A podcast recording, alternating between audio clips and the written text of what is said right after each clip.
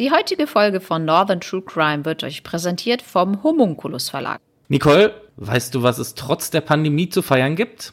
Nee, sag mal, Geburtstagsfeiern und Hochzeiten fallen ja alle flach. Ja, das stimmt schon. Aber die uns wohlbekannten Crime Letters aus dem Homunculus Verlag haben trotzdem etwas zu feiern. Es gibt sie nämlich jetzt seit einem Jahr. Und so ist der kommende Mai-Fall der Jubiläumsfall. Da geht es dann nämlich richtig rund. Wir haben euch ja über die Crime Letters schon so ein bisschen was erzählt und wir haben sie euch auch schon mal vorgestellt. Ihr bekommt dann immer wöchentlich einen Brief mit einem Rätsel zu einem Kriminalfall zu euch nach Hause geschickt. Ihr könnt eure Auflösung einschicken und mit etwas Glück besondere Auszeichnungen gewinnen. In jedem Monat gibt es dann einen neuen Fall für alle Hobbydetektive. Falls ihr Interesse habt, wie das alles genau funktioniert, dann hört euch am besten unsere Halloween-Folge an. Da haben wir das ausführlich besprochen und Nicole hat sogar einen ganzen Brief vorgelesen. Wie immer spielt der Fall in der düsteren Metropole Disturbia. Im Jubiläumsfall werden viele Hintergründe beleuchtet und es gibt wie immer ein kniffliges und einzigartiges Rätsel zu lösen. Es geht diesmal um einen zurückgezogen lebenden Milliardär, der seine Jahre mit dem Bau eines gigantischen Labyrinths verbringt, um sich vor mysteriösen Feinden zu verstecken. Eines Tages erhält er eine rätselhafte Drohung, zieht sich in die Gänge seines Irrgartens zurück und taucht nie wieder auf. Ihr werdet beauftragt, sein Verschwinden aufzuklären und geratet in ein geheimnisvolles Abenteuer,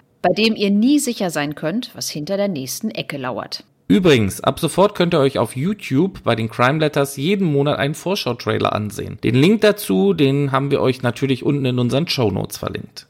Crime Letters gibt es entweder als Abo, das ihr nach drei Monaten kündigen könnt, oder aber als Geschenk für Escape Room-Fans und Rätselfanatiker. Das Geschenk beinhaltet drei Rätselmonate. Als besonderes Extra gibt es für unsere treuen Fans natürlich auch weiterhin unseren Gutscheincode. Damit könnt ihr dann jeden Monat nochmal zwei Euro auf das Abo sparen. Alle Infos dazu findet ihr auch hier wieder in den Show Notes. Um an dem Jubiläumsfall teilnehmen zu können, meldet euch bitte bis zum 25. April 2021 an. Aber keine Sorge, falls ihr die Anmeldung für den Jubiläumsfall verpasst habt. Auch im Juni wird es einen mysteriösen Fall aufzuklären geben. Wer ist Mr. X?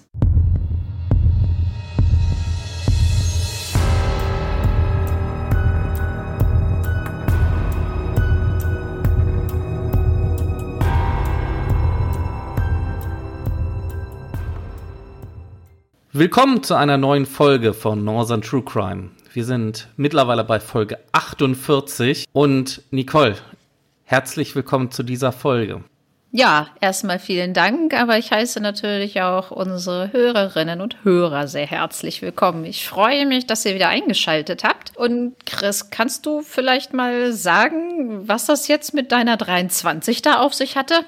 Hm, mysteriös. Ja, Nicole, ich habe mich in der letzten Folge ja ein wenig kryptisch geäußert, worum es jetzt geht, und das passt aber auch wirklich sehr gut zu unserer heutigen Folge. Dafür gehen wir aber erst einmal in die Landeshauptstadt nach Hannover. Oh, Hannover, das hatten wir total selten. Jetzt machst du unsere Zuhörer bestimmt aber auch neugierig. In welches Jahr geht es denn? Für unsere Geschichte fangen wir mal im Jahr 1965 an. Und zwar am 22. Juli kommt in Hannover ein junger Mann zur Welt, den viele für einen der wichtigsten und interessantesten Computerspezialisten der 80er Jahre nennen werden. Er heißt Karl Koch. Karl beschrieb seine Kindheit selbst als schwierig. Er litt unter den langen Streitigkeiten seiner Eltern wegen Alkohol- und Eheproblemen. Als er kleiner war, trennten sich seine Eltern. Seine acht Jahre ältere Schwester unternahm mehrere Selbstmordversuche. Als Karl elf Jahre alt war, starb seine Mutter nach dreijähriger Krankheit an Krebs. Zeit danach beschrieb Karl in einem Lebenslauf einmal so. Ich hatte akute Probleme mit meinem Vater, Werner Koch welcher kurz vor dem Tod meiner Mutter wieder in die familiäre Wohnung zurückgekehrt war. Seitdem verstärkte sich auch sein Alkoholkonsum zu einem Problem, das er aber nicht wahrnahm bzw. nicht wahrhaben wollte. Probleme hatte ich auch mit meiner 81-jährigen Großmutter, die ebenfalls zu uns zog. Ebenso hatte ich mich mit der auch dem Alkohol zugeneigten Freundin meines Vaters, die zwei Jahre nach dem Tod meiner Mutter zu uns zog, häufige Auseinandersetzungen. Ich wollte damals die elterliche Wohnung verlassen oder zumindest in den ausgebauten Keller ziehen.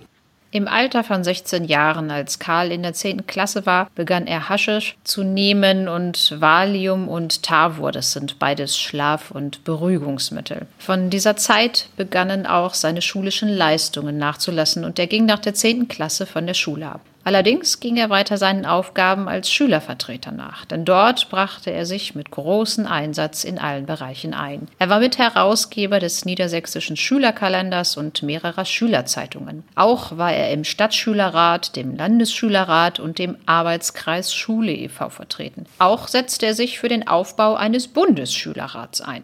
Zu seinen Aufgaben gehörte unter anderem die Organisation von Konzerten und Festen und dem Wintertheater. Für die Friedrich-Ebert-Stiftung veranstaltete er verschiedene Seminare und er war aktiver Antifaschist. Im Jahr 1983 verstarb dann seine Großmutter und Karl Koch wollte von zu Hause ausziehen, was ihm sein Vater allerdings verbat.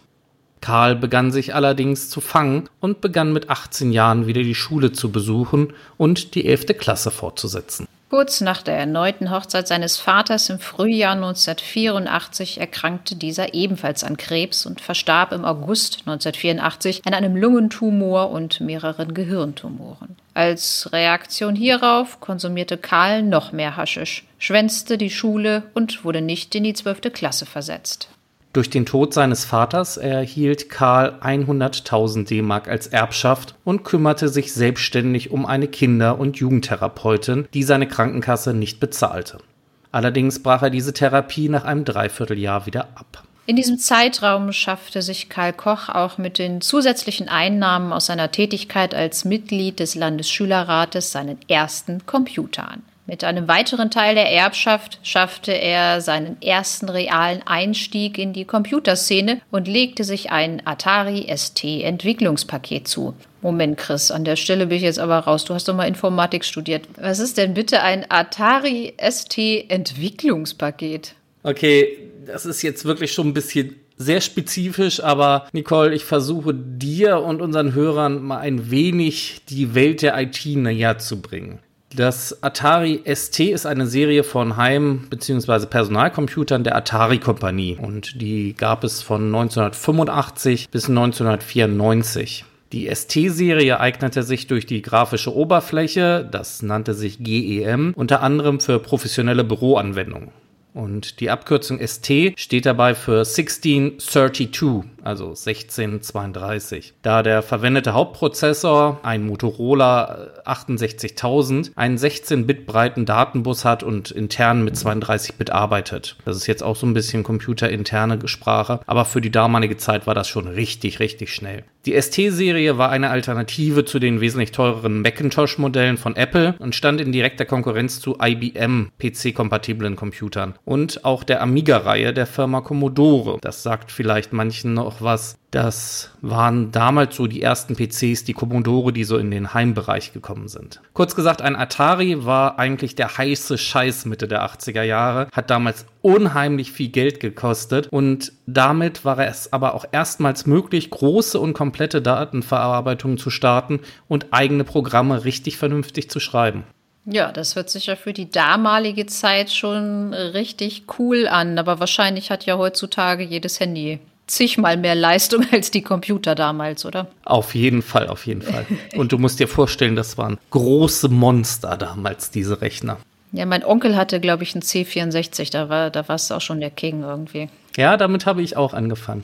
Diesen richtig großen Disketten, 5 ein Viertel Zoll Disketten. So große, so große Wabbeldinger waren das, richtig, ne? Wie genau. So ein, ja, sehr geil. Ja, aber danke schön erstmal für diesen kleinen Ausflug. Karl Koch war seit seiner Jugendzeit in den Roman Illuminatus von Robert A. Wilson vernarrt. An jeder Ecke entdeckte er fortan die Zeichen und Zahlencodes der angeblichen Weltverschwörung. Die Zahl 5 mystische Symbole und immer wieder, jetzt kommt es, die 23, die unheilschwangerste der Illuminati-Zahlen. Auch aus diesen Gründen gab er sich selbst den Namen Heckbart Celine, einer Figur aus dem Roman.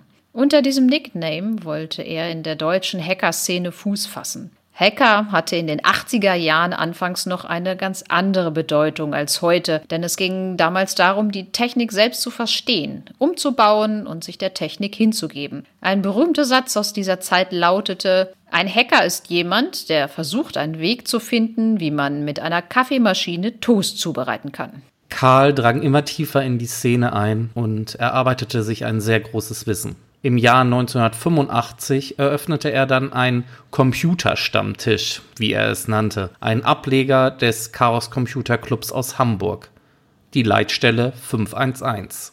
Zur zwischenzeitlichen Info mal für euch, die Leitstelle 511 gibt es auch heute immer noch. In diesem Zusammenhang begann er auch seine ersten richtigen Hacks. Er brachte sich selbst bei, wie er Großrechenanlagen via Telefonleitung anzapfen konnte. Unter anderem knackte er den VAX-Großrechner beim Fermilab in Chicago. Beim Fermilab handelt es sich um das Fermi National Accelerator Laboratory, einem Forschungszentrum für Teilchenphysik, was vom US-amerikanischen Department of Energy betrieben wird. Im Dezember lernte Hakbar Celin auf dem Chaos Communications Kongress in Hamburg andere Hacker kennen, unter anderem den damals sehr bekannten Pengo. Karl war auf allen Computermessen in ganz Deutschland zu finden, ob die CeBIT in Hannover oder die C in Köln. Keine Messe ließ er aus und traf so auch immer wieder bekannte Sichte. Und traf so auch immer wieder bekannte Gesichter der Szene. Auf der eben schon genannten Messe C in Köln wurden er und andere Hacker von zwei Personen angesprochen, ob sie für Geld, Polizei oder Bankcomputer in den Niederlanden knacken könnten. Allerdings verlief die Aktion im Sande und der Deal kam nicht zustande. Karl traf sich auch immer wieder auf Partys und dort wurde mit anderen Hackern auch erstmals darüber gesprochen, gehackte Informationen an den Osten zu verkaufen. Karl Koch schrieb später dann über die Zeit zwischen 1985 und Mitte 86 folgendes. Im Laufe dieses Jahres, also 1985, begann ich unregelmäßig Kokain zu schnupfen, da es mir kostenlos von einem befreundeten Programmierer angeboten wurde. Gegen Ende des Jahres kam es zum regelmäßigen Konsum, aber immer noch kostenlos. Als ich dann im Frühjahr 1986 auch dafür bezahlen musste, ging meine Erbschaft schnell zur Neige. Der besagte Programmierer bot viel Geld bzw. Drogen für die Informationen, die ich aus meiner Hackertätigkeit heraus erhielt, an. Ich lebte unter strenger Abkapselung von meiner Umwelt, mit tage- und nächtelangen Hack-Sessions sowie häufigen Drogenkonsums in meiner Wohnung in der Comeniusstraße 24. Gelegentlich nahm ich auch Speed und LSD. Seit Mai 86 führte der Drogenkonsum zu stetig zunehmenden parapsychologischen Wahrnehmungen. Karl Koch war in einer Spirale aus Hacken und Drogenkonsum gefangen. Im Spätsommer 86 stellte ein Hackerfreund Kontakt zum KGB, das ist der damalige ehemalige russische Geheimdienst, her und bot diesem seine Hackerdienste gemeinsam mit Karl an. Auch weitere Beteiligte wurden eingeweiht und so waren die ersten 30.000 D-Mark vom KGB schnell unter allen Mitwissern verteilt. Die Welt wurde aber auf die Hackeraktivitäten der Gruppe aufmerksam. So versuchte im August 1986 das Lawrence Berkeley Laboratory in Kalifornien, die Personen zu finden, die immer wieder illegal in ihre Systeme eindrangen. Auch in der Schweiz hinterließ die Gruppe Spuren und das CERN in der Schweiz stellte Strafanzeige gegen Unbekannt. Kurz, falls ihr nicht genau wisst, das CERN, die Europäische Organisation für Kernforschung, ist eine Großforschungseinrichtung in der Nähe von Genf, die teilweise in Frankreich und teilweise in der Schweiz liegt. Am CERN wird physikalische Grundlagenforschung betrieben, insbesondere wird mit Hilfe großer Teilchenbeschleuniger der Aufbau der Materie erforscht. Die Schlinge um Karl Koch und die Gruppe zog sich langsam zu. Karl wurde beschattet und erfuhr von einem befreundeten Journalisten, dass der Bundesnachrichtendienst ihn observiert und auch Zugang zu seiner Wohnung hat. Karl litt unter Angststörungen und unternahm mehrere Selbstmordversuche, als bei vielen befreundeten Hackern Hausdurchsuchungen und Festnahmen erfolgten. Er begab sich daraufhin zu einer Drogenberatungsstelle in Hannover und begann Aponal zu nehmen. Bei Aponal handelt es sich um ein Antidepressivum. Die Ängste und vermutlich auch die Psychose blieb bei Karl und er witterte Anfang 1987 eine große Verschwörung. Er wollte sich nach Spanien absetzen, wie er dann später selbst schrieb, führte seine Reise leider über Amsterdam, wo er sich mit Drogen eindeckte. Er lebte danach 14 Tage in Spanien in einer halluzinativen Psychose, bevor er mit einer höllischen Angst nach Deutschland zurückkehrte. Dort ließ er sich freiwillig von der Polizei ins Universitätsklinikum Aachen einweisen. Von dort aus wurde er in das Landeskrankenhaus Düren, also einer psychiatrischen Klinik, eingewiesen. Karl bekam dort Haldol und andere Psychopharmaka verordnet und kam nie wieder davon runter. Nach der Entlassung in Düren versuchte er bei Freunden in Hannover wieder Fuß zu fassen. Leider vergeblich. Es erfolgte ein weiterer Aufenthalt in der Psychiatrie Königslutter, von wo aus er allerdings nach der Verlegung auf die offene Station ausbrach. Aber kurze Zeit später begab er sich wieder in die Psychiatrie, diesmal in Wunsdorf. Dort blieb er bis Mitte Mai 1987. In der Zwischenzeit lösten seine Freunde die Wohnung in Hannover auf.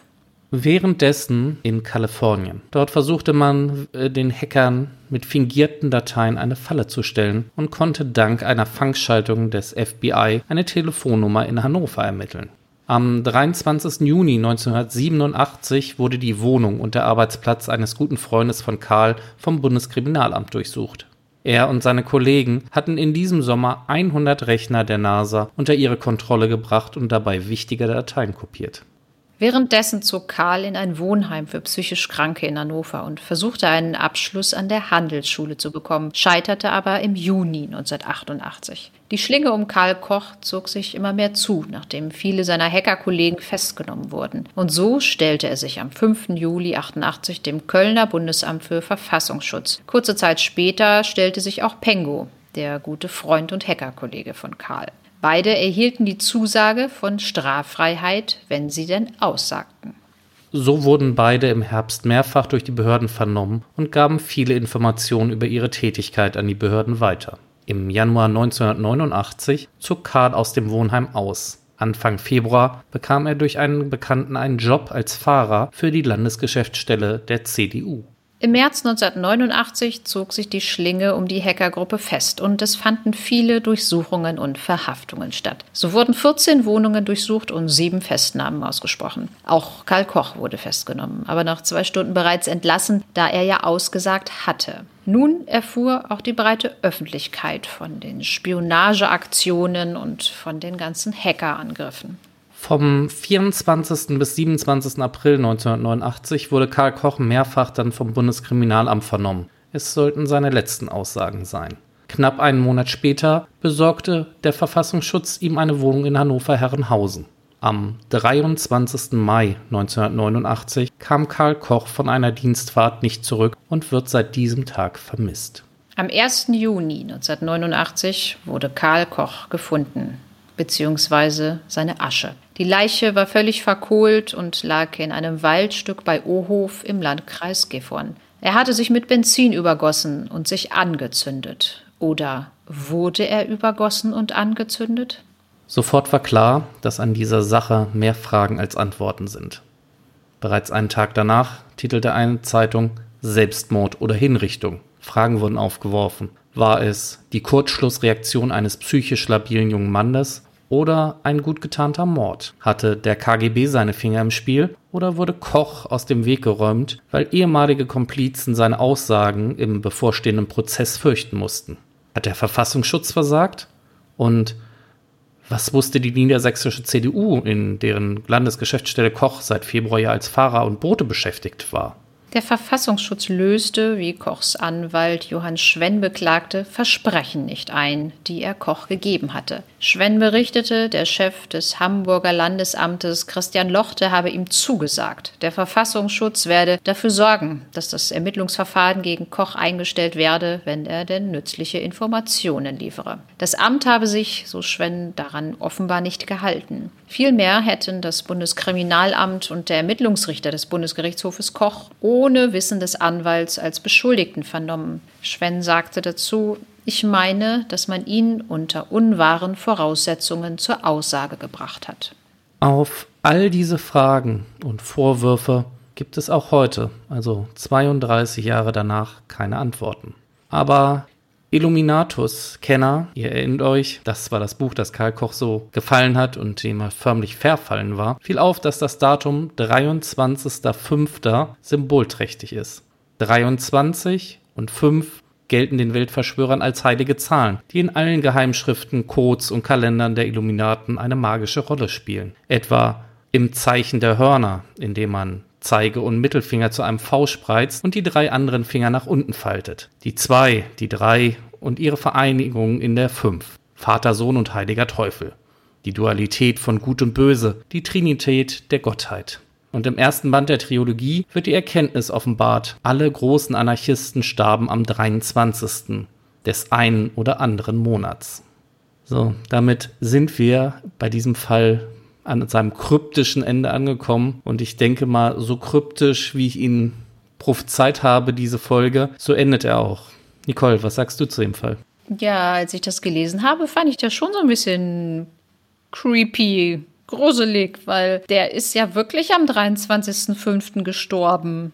Ich, ja, weiß ich nicht, kann das nicht so ganz verstehen, dass das ja heute, wie du gesagt hast, 32 Jahre später noch gar nicht so richtig aufgeklärt ist. Ich meine, da waren ja so viele hochrangige Leute dran beteiligt, also das Bundeskriminalamt und weiß der Henker nicht, wer da alles dabei war, Verfassungsschutz. Also ich weiß nicht, ob das da alles so mit rechten Dingen zugegangen ist. Das ist ja dadurch, dass da niemand gefunden wurde, der da ja, später auch verurteilt wurde. Es ist ja eigentlich auch wieder einer unserer Cold Cases, aber wie ich finde, auch ein sehr, sehr mysteriöser. Ich habe mit diesen ganzen ja, dieses Illuminati-Buch gab es doch auch mal, das, das hatte doch aber noch irgendwie wer anders geschrieben, ne? Wer war denn das? Das war Dan Brown. Ah, ja, genau, jetzt weiß ich es wieder. wo du sagst, äh, ich habe es zwar gelesen, aber irgendwie ist das nicht so meine Welt, muss ich sagen. Was meinst du denn dazu? Ja, also Karl Koch ist jetzt nicht so der unbekannteste Fall, den wir je behandelt haben. Also Karl Koch ist schon wirklich ein eine sehr legendärer Fall. Den ganzen Fall gibt es ja auch als Film, ich sag mal als Hollywood-Movie. Ach was, ehrlich? Und ich kenne ich kenn den wieder nicht. Und er heißt natürlich auch 23, der Film.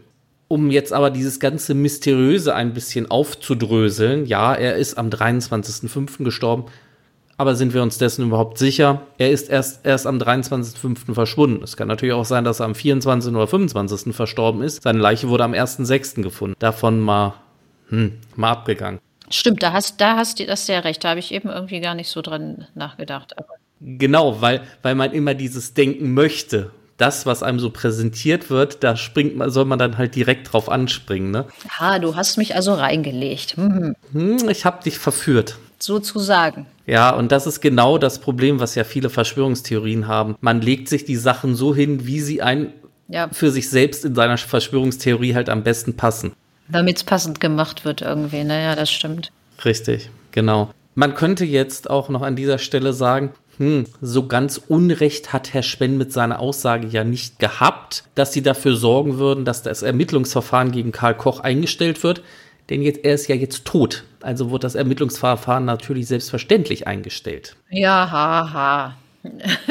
das kann natürlich dann auch so ein Hintergrund sein, dass man diesen Mitwisser beseitigen wollte. Aber ich finde, dieser Fall bietet trotzdem sehr viele Möglichkeiten an Spekulation, weil kann es wirklich der KGB gewesen sein, die jetzt Angst hatten, dass sie aufgeflogen sind? War es der eigene Bundesnachrichtendienst, weil sie da wirklich sehr viel Angst hatten, dass da was ist? Oder wir müssen, dürfen natürlich nicht seine äh, krankheitliche Vorgeschichte verkennen. War es tatsächlich ein Selbstmord? Es wäre nicht der erste Selbstmordversuch von Karl Koch gewesen. Ja, ja, ja, das stimmt. Also das, das ist auch so eine Sache, wo ich auch gesagt habe, der, naja, wahrscheinlich anhand der Drogen hier oder seiner familiären Vorgeschichte war da ja schon psychisch sehr belastet und da auch mehrfach an irgendwelchen Psychiatrien und dass der sich denn dann gedacht hat, oh Mann, jetzt haben sie mich gekriegt, jetzt habe ich da noch das Strafverfahren vor mir und ja, das packe ich nicht, dass der sich denn dann irgendwie selbst umgebracht hat ist ja auch nicht von der Hand zu weisen. Also das ist ja nun auch zumindest nicht so unwahrscheinlich. Ne? Ja, aber es gibt ja nun wirklich viele ja, Menschen oder Institutionen, die da wirklich auch ein Interesse daran gehabt haben, dass er da nicht aussagt. Der war ja nun auf ganz vielen Ebenen da auch unterwegs und hat da Daten geknackt und alles hier von der NASA und ja, also das, ist, das war, waren, ja, waren ja so viele, die da irgendwie ein Interesse daran hatten, dass der da irgendwie. Von der Bildfläche verschwindet, sagen wir es doch so, wie es ist. Haha, von der Bildfläche, ja. Hm. Vom Bildsch ja. Von der Bildschirmfläche in dem Fall sogar. Was ist denn dann eigentlich aus den anderen Leuten geworden? Also hier aus dem Pengo und die anderen, die wir hatten ja gesagt, es sind viele Wohnungen durchsucht worden und auch Leute festgenommen. Was ist aus den Verfahren geworden? Ja, was genau daraus geworden ist, kann ich dir leider nicht genau sagen, weil sich das meiste tatsächlich um Karl Koch dreht, weil er natürlich ja die Hauptfigur, sage ich mal, in diesem Drama dann gespielt hat. Aber ich weiß, dass viele seiner Mit Hacker-Kollegen zu Haftstrafen verurteilt worden sind. Andere haben dann überraschenderweise den Weg auch auf die Seite des Bundesnachrichtendienstes gefunden und haben ihre Dienste dort dann zur Verfügung gestellt. Und wurden denn dafür nicht verurteilt oder wie?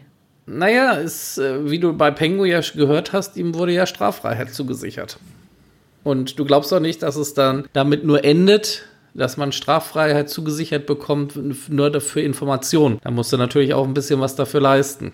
Und Ende der 80er Jahre, Anfang der 90er, da war es ja wirklich so, dass diese Hacker-Szene wirklich Gott gleichgestellt wurde, weil die ja Wissen und Macht hatten, mit denen früher, ich sag mal, bevor es das Internet gab, niemand auch nur in Ansätzen damit rechnen konnte oder wusste, was die da jetzt genau machen dass die sich damals in den 80er Jahren schon über die Telefonleitung in den Rechner eingehackt haben, was heutzutage den meisten noch nicht mal gedanklich irgendwie möglich erscheint.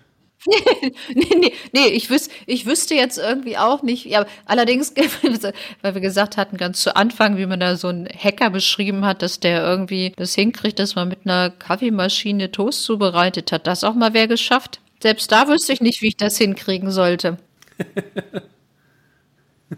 ich, ich befürchte, ich befürchte, das hat noch keiner hingekriegt. Aber der Grundgedanke, finde ich, ist doch, ist doch schon mal schön, dass man versucht, so alles Mögliche, was die Technik bietet, auch sinnvoll zu nutzen und sein Hirn immer weiterarbeiten lässt. Ja, ja, also das ist ja mal ein ganz anderer Bereich. Da waren wir ja irgendwie noch nie. Also so auf dieser IT- Schiene, sage ich jetzt mal so. Ich finde es ja schon ganz interessant, was die damals in den 80ern denn dann doch schon alles möglich machen konnten und ja, was das auch für, für Folgen hatte. Ne? Hat der denn dann eigentlich die ganze Zeit immer noch, als der ja, da in diesen Psychiatrien war und so, hat, hat er denn dann, dann immer noch weitergemacht oder wann hat er denn dann eigentlich aufgehört? Ich glaube, richtig aufgehört hat er wohl nie. Aber dadurch, dass er dann halt teilweise in diesen Psychiatrien war, hat er das Ganze natürlich runterschrauben müssen, weil wenn du auf einer geschlossenen Therapie bist, hast du natürlich auch nicht Zugriff auf den PC oder sowas. Aber er hat dann ja teilweise auch wieder in diesem Wohnheim gewohnt und dann war er bei Freunden und sowas und er war ja nicht die ganze Zeit, ich sag mal, weggesperrt, sondern er hatte ja durchaus immer noch die Möglichkeiten. Vor allem, er musste ja auch irgendwie ne, ein bisschen an Kohle kommen. Ja, das stimmt. Und die so Grundsatzidee, die am Anfang hinter dieser Aktion ja gesteckt hat, war ja eigentlich eine ganz interessante. Ob sie jetzt gut war oder nicht, das sei mal dahingestellt. Aber der Gedanke war damals, dass Gefälle, was zwischen Ost und West damals war, also dass der Westen extrem stark war und der Osten extrem schwach, das sollte halt ausgeglichen werden. Deswegen sollten halt Informationen aus dem Westen in den Osten verkauft werden, um ein Gleichgewicht wiederherzustellen. Das war der Hintergedanke am Anfang. Ah, mhm auch nicht schlecht. Mich hat dann, dann auch noch gewundert, was die niedersächsische CDU da für eine Rolle gespielt hat. Haben die den bewusst denn dann als Fahrer und Boten da eingestellt? Also wussten die, was der da, was der da tat? Oder haben die einfach nur irgendeinen gesucht und hat er gesagt, ja, hier, ich kann Auto fahren. Wobei das heutzutage ja auch gar nicht so einfach wäre mit diesen ganzen Drogen. Und dann haben sie gesagt, jawohl, wenn du Auto fahren kannst, dann hier, hast den Job. Also Hintergrund der Sache war, dass es ähm, ein Freund von Karl Koch war, der da sehr eingebunden war in dieser Landesgeschäftsstelle. Und die CDU hat gesagt, ja, der junge psychisch kranke Mann, dem wollen sie eine Möglichkeit halt geben, wieder in der Gesellschaft Fuß zu fassen. Das hat in dem Jahr, in dem Jahr, wo das passiert ist, war dann auch Wahlkampf in Niedersachsen. Das hat ihm die SPD auch angekreidet, eben der CDU auch angekreidet, ähm, wie sie das denn machen konnte und hatten da auch schon eine Anfrage im Landtag gestellt, bis dann rausgekommen ist, naja, Karl Koch war seit 1985 Mitglied der SPD und dann haben sie dann doch ihre Anfrage zurückgezogen. auch witzig. Und so ist das irgendwie gekommen. Also die CDU war wohl tatsächlich nur in der Form beteiligt, dass sie ihm halt eine Chance geben wollten, wieder Fuß im Leben zu fassen. Ob sie jetzt gar nichts von seinen kriminellen Tätigkeiten wusste, sei mal dahingestellt. Oder ob sie halt gedacht haben, hm, könnte uns ja auch nicht von Unnutzen sein, jemand mit so einem Gehirn. Ja, ja, ja, genau, das, das äh, hatte ich nämlich auch eben gerade gedacht. Sie stellen den mal so offiziell ein als Fahrer und Boten, aber wenn sie wissen, was der kann, können sie ja vielleicht dann sagen, hier Mensch, äh, pff, guck doch mal, was die Russen da vorhaben oder guck doch mal, was die Amerikaner gerade so machen. also, hm, okay. Ja, also es sind ja wirklich viele interessante Seiten da in diesem Fall. Absolut. Ich muss ganz ehrlich sagen, man könnte noch sehr lange über diesen Fall sprechen. Es gibt eine Dokumentation als einer PDF-Datei, die im Internet frei verfügbar ist. Die haben damals nach dem Tod von Karl Koch Freunde zusammengestellt, woraus ich auch viele meiner Informationen gesammelt habe. Ist jetzt nicht ganz objektiv, muss man ehrlicherweise dazu sagen. Ja, gut, wenn das von seinen Freunden ist. Aber es ist ganz interessant mal zu lesen. Man fühlt sich auch so gleich 30 Jahre zurück in der Zeit gesetzt, weil man dann sieht, diese PDF-Dokument ist halt noch auf Schreibmaschine geschrieben und da sind dann alle möglichen Textdateien. Das PDF-Dokument ist auf Schreibmaschine geschrieben? Das Original ist auf Schreibmaschine geschrieben und wurde dann am PC eingescannt und als PDF ah. gespeichert. Ach so, ich dachte, die konnten damals schon mit der Schreibmaschine PDF-Dateien Würde mich jetzt erstellen. aber auch nicht wundern, wenn das möglich gewesen wäre. Du weißt doch, ich habe keine Ahnung von Computer. Toaster, Kaffeemaschine, ich, ich habe doch keine ne? Ahnung ne? von Computer, deswegen frage ich. Nein, also das Original ist auf einer Schreibmaschine geschrieben und da sind überall auch so alte Zeitungsartikel eingeklebt gewesen in diese Dokumentation. Dann wird das irgendwann eingescannt und das kann man auch sehr gut sehen, weil teilweise an den Seiten halt irgendwas immer links und rechts weg ist, was dann nicht mehr richtig eingescannt ist. Aber es ist ganz interessant, sich das mal anzugucken, was auch alles so, ich sag mal, hinter Karl Koch passiert ist. Also nach außen hin in der Öffentlichkeit ist es der drogensüchtige kriminelle Hacker.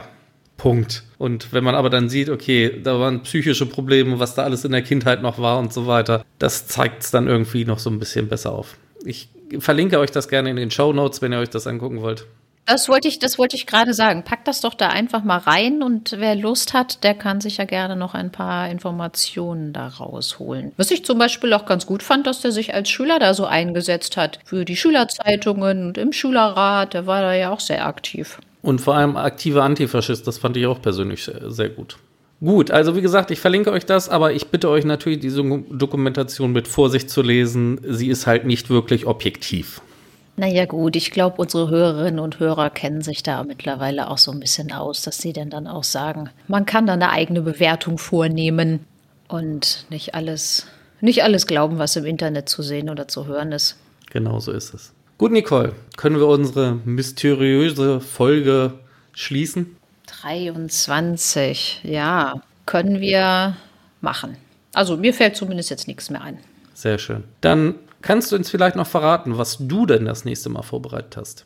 Ja, also ich kann es dir ehrlich gesagt noch gar nicht so sagen. Was, ich, was, was anderes, was ich aber auch noch mal sagen wollte, also falls unseren Hörerinnen und Hörern unsere Folge gut gefällt oder allgemein unser Podcast gut gefällt, würden wir uns auch über eine Bewertung freuen, die man ja bei Apple hinterlassen kann. Jetzt, jetzt gierst du schon nach guten Bewertungen. Na, Nein, ich wollte es nur mal wieder so eingeworfen haben. Sehr schön. Ja, also wie gesagt, wenn ihr gerne wollt, bewertet uns auf Apple Podcasts. Gerne mit fünf Sternen natürlich. Haha, das habe ich jetzt nicht gesagt. Obwohl ich fairerweise an dieser Stelle sagen muss, äh, die Leute, die uns über Apple Podcast hören, sind nicht mal 10% all unserer Hörer. Die meisten Hörer hören uns tatsächlich über Spotify. Ja, okay, aber die 10%, die hören, die können ja auch mal bewerten, wenn sie mögen. Sehr gut.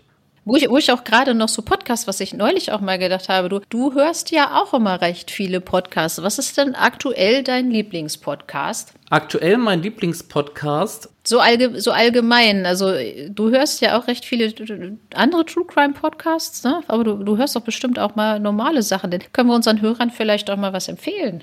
Ja, ich muss tatsächlich sagen, ähm, momentan höre ich tatsächlich, unabhängig vom Thema True Crime, höre ich momentan sehr gerne Sport Insight, den Podcast. Da geht es so um Geschichten, die so hinter, im Hintergrund des Sportes passieren. Also sprich, wie ist das mit der Corona-Krise? Wie geht es den Vereinen damit? Oder was ist mit dem Thema ähm, sexuelle Belästigung von Frauen im Sport und sowas? Da geht es so gesehen um die Hintergründe des Sports. Also nicht um den Sport an sich, sondern was da so im Hintergrund passiert. Ja, das klingt ähm, interessant. Ich bin auch Sport interessiert. Das, das ist aber ein aktueller Podcast denn auch, der sich so mit dem Ja, ja. aktuellen sportlichen Zeitgeschehen befasst. Aha. Wer, Ja, ja. wer ist der Der ist Herausgeber? aktuell. wer macht das? Ich glaube WDR. Ich glaube, das ist der WDR. Der, Okay. der läuft auch, äh, ich glaube, immer sonntags auch im WDR. Und den gibt es dann aber auch nachträglich als Podcast. Ja, nicht schlecht. Ja, da werde ich wahrscheinlich auch mal reinhören. Und du? Hast du irgendetwas, was du uns mit auf, das, auf den Weg mitgeben möchtest? Ja, ich höre doch immer so gerne so äh, Lach- und Sachgeschichten, hätte ich beinahe mal gesagt. Also das muss immer mal so ein bisschen was, was Sach Die Sendung mit der Maus ist auch 50 Jahre geworden. Passt doch, ne? Ja, aber ich höre zum Beispiel seit einem Jahr, weil mich interessiert ja auch allgemein so ein Medizin-Schnick-Schnack und jetzt so die Corona-Krise, auch wenn man irgendwie immer mal die Nase voll von hat. Aber ich höre immer das vom NDR, was rausgegeben wird, das Coronavirus-Update mit dem Christian Drosten und der Sandra Ziesek. Das interessiert mich irgendwie so total. Deswegen höre ich das eigentlich jede Woche. Na super. Was machst du denn, wenn Corona mal weg ist? Hast du nichts zum Hören? Ja, das habe ich mich, äh, das mich auch schon gefragt. Da muss ich mir mal. Ich habe aber noch ganz viele andere Podcasts. Können wir ja vielleicht sonst am Ende einer Folge mal, mal sagen, was man sonst noch mal, damit die Hörer auch noch mal was anderes hören. Außer Mord und Totschlag? Ja, Okay. Schwierig. doch, es gibt genügend. Und das freut mich ja auch, dass das so eine große Vielfalt ist. Sehr gut. Ja, jetzt ist aber Feierabend. Jetzt ist Schluss. Ich wünsche euch allen einen guten Morgen, guten Mittag, guten Abend. Passt gut auf euch auf, bleibt gesund. Und jetzt noch mal kurz, bevor ich euch mit den letzten Worten von Nicole entlasse. Ich hatte oder wir hatten euch damals auf Instagram mal gefragt, was ihr davon halten würdet, uns mal live zu sehen. Und eine überwältigende Mehrheit, Nicole gehört nicht dazu, von 97 Prozent waren dafür, dass wir das irgendwann mal live machen sollen. Wir hatten da auch schon eine Anfrage, die sich allerdings wegen Corona wahrscheinlich verschiebt. Aber glaubt mir, das kriegen wir dieses Jahr noch hin.